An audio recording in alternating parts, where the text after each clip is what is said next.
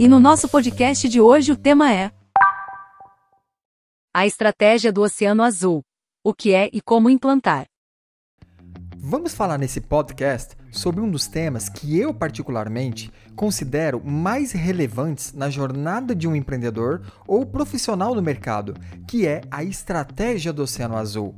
Imagine o seguinte cenário: você está num navio pescador à procura do maior cardume de peixes e, de repente, aquela água azul sofre uma alquimia e se transforma em um mar vermelho. Aí, você olha mais a fundo com um binóculo e percebe uma quantidade assustadora de tubarões, daqueles que a gente vê somente em filmes de terror.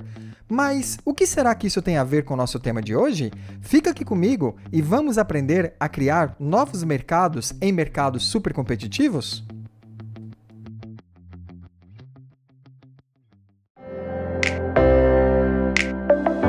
Você está no Meliva Cast, inovação e agilidade para o mundo dos negócios, para a sua vida profissional e pessoal também.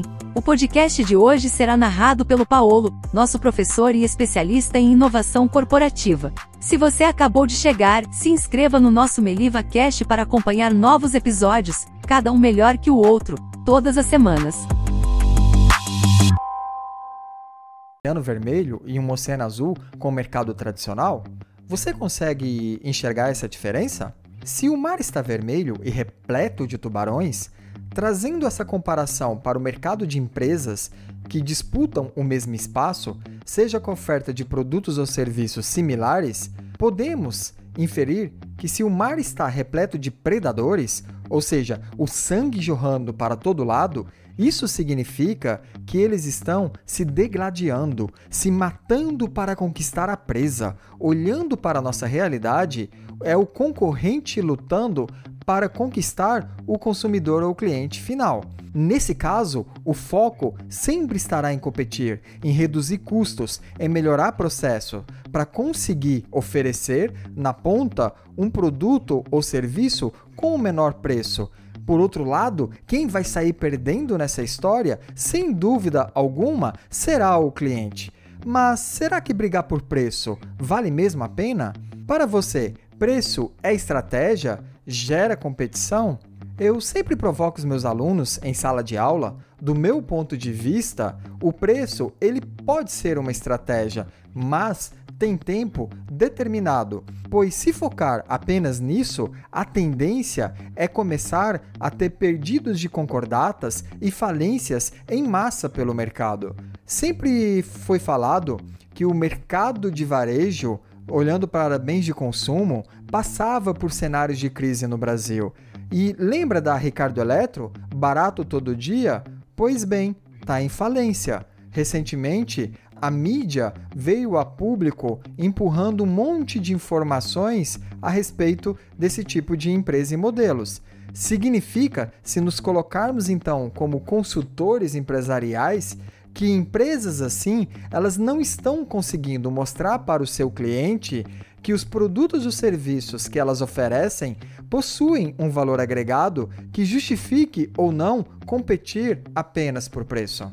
A maioria das companhias que brigam apenas por preço geralmente são empresas que elas só conseguem criar inovações incrementais no mercado. Veja só, Vamos escolher um exemplo olhando para a indústria da alimentação ou higiene pessoal.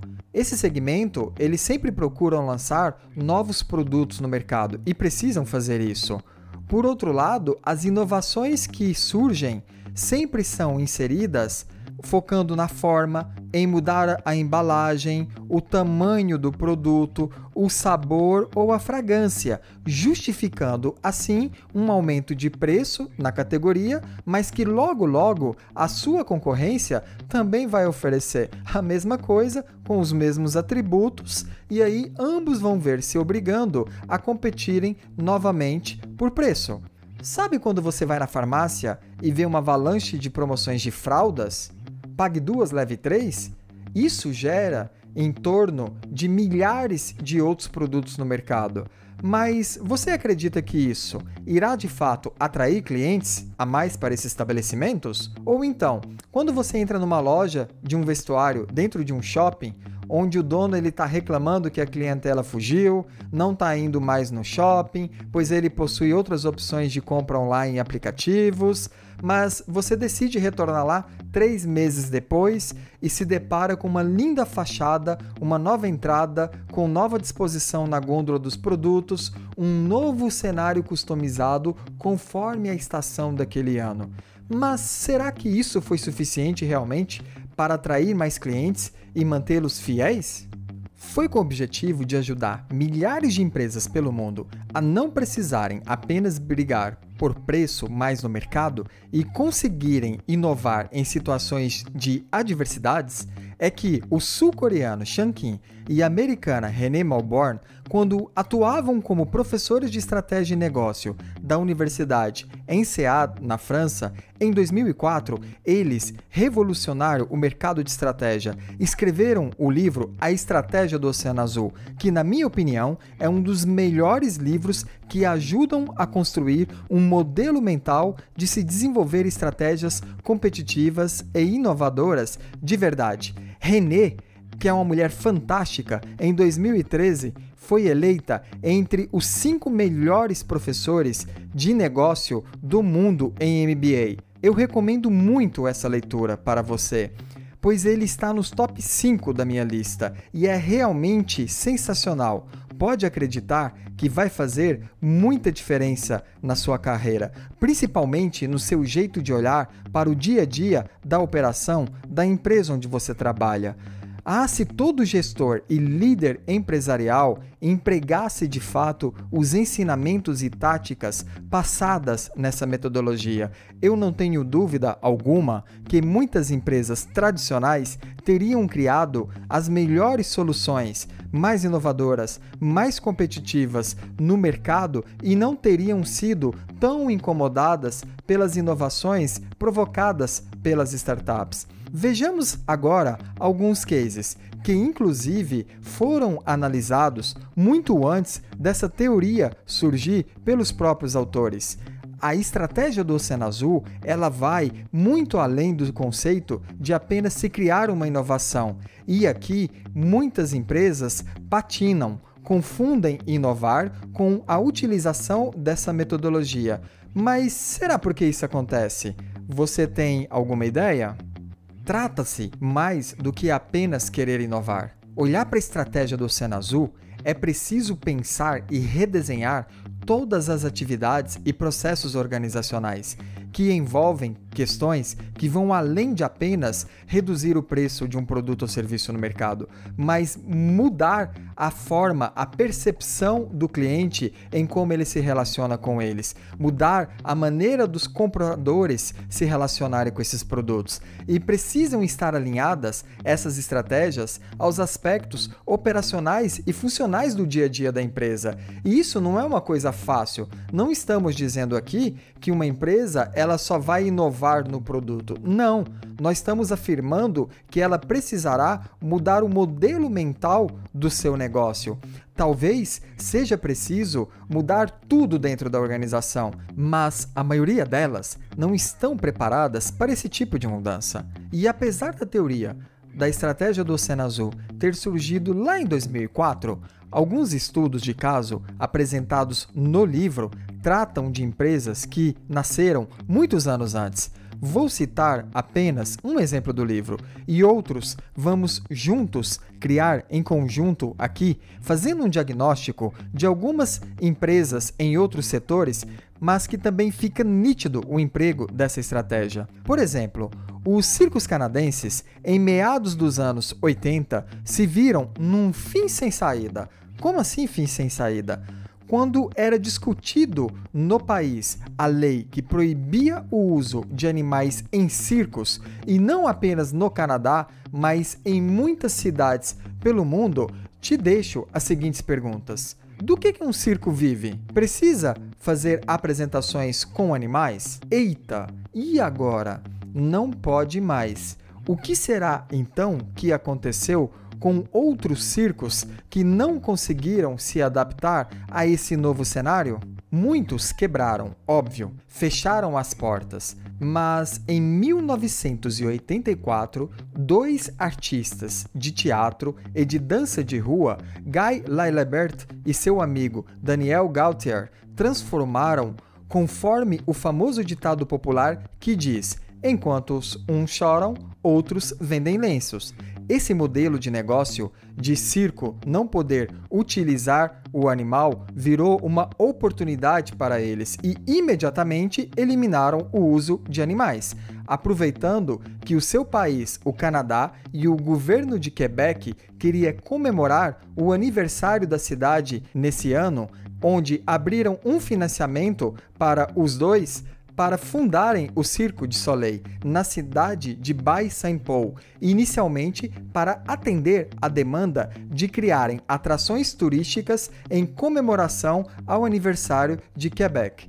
Guy, que mais tarde, em 2000, adquiriu as cotas do seu sócio, reinventou por completo o modelo de negócios de circo tradicionais, definindo as estratégias de eliminação, redução, aumento e criação de valor no segmento tradicional de um circo, ao trazer para os espetáculos não mais os animais, mas malabaristas que imitavam no limite do corpo humano o comportamento desse ser, gerando uma sensação de aproximação com o público, com muita música, dança e uma história que se baseou no circo de Moscou. Dessa forma, ele conseguiu criar os maiores espetáculos e shows do planeta Terra que o público poderia assistir, tornando-se líder mundial nesse segmento.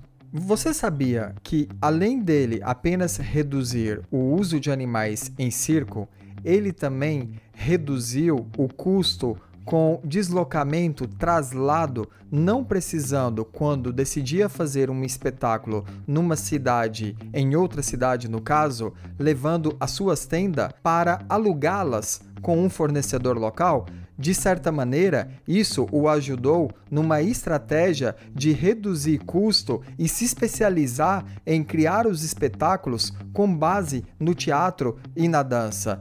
Mas um case que eu não é contado no livro e eu gostaria de compartilhar com você, pois acho super relevante, é o de uma rede de supermercado da Coreia chamada Tesco. Eles se viram, alguns anos atrás, em um desafio que era como se tornar a maior rede de supermercados da Coreia sem aumentar em um número de loja. Agora, imagina se eu e você estamos atuando como consultores empresariais e chegássemos para um empresário do setor de alimentos, dono de supermercados, que está buscando inovar através de uma consultoria e fizéssemos a seguinte pergunta para ele: Por que, que você não fecha todas as suas lojas e mantém apenas um centro de distribuição focando numa operação online, vender seus produtos pela internet? Minha aposta aqui é que se ele não fosse nos bater, correríamos sério risco de com certeza ajudá-lo a infartar, não é mesmo? Mas olha só o que aconteceu de verdade. A Tesco levou esse desafio muito a sério e a primeira coisa que eles fizeram foi eliminar a necessidade do consumidor, do cliente, se deslocar até um estabelecimento físico para fazer as suas compras.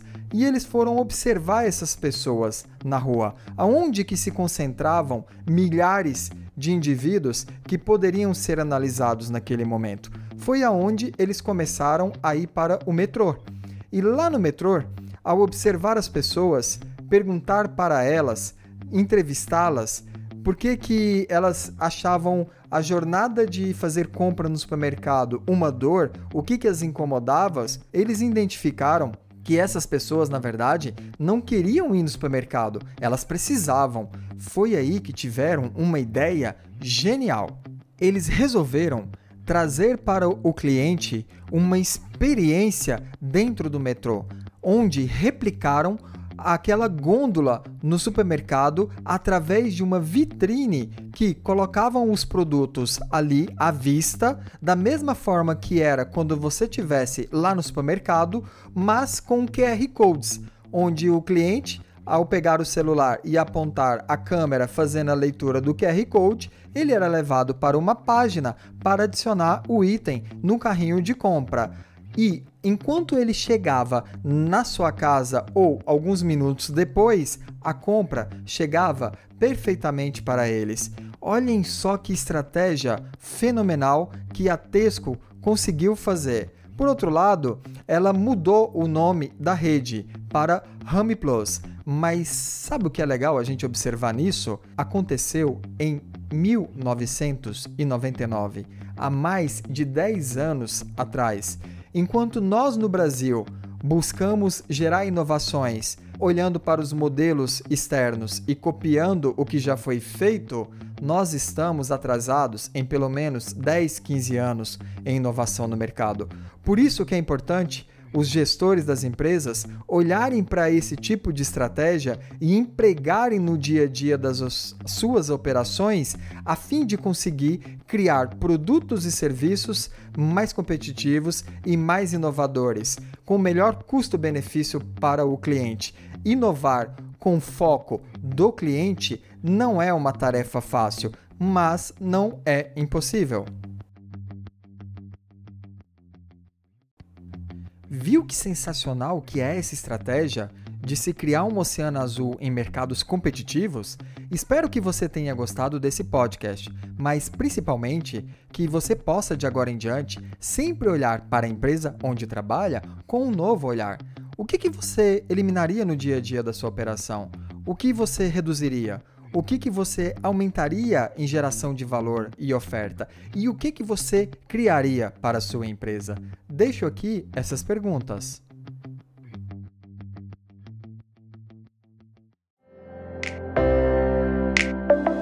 Um super obrigado por ter ficado até aqui. E se você acredita na inovação e na agilidade, então compartilhe esse podcast com seus amigos. Se não for inscrito, Inscreva-se agora mesmo no Meliva Cast e venha fazer parte da nossa família. Eu sou Paulo Petrelli e espero te encontrar nos próximos podcasts. Um grande abraço.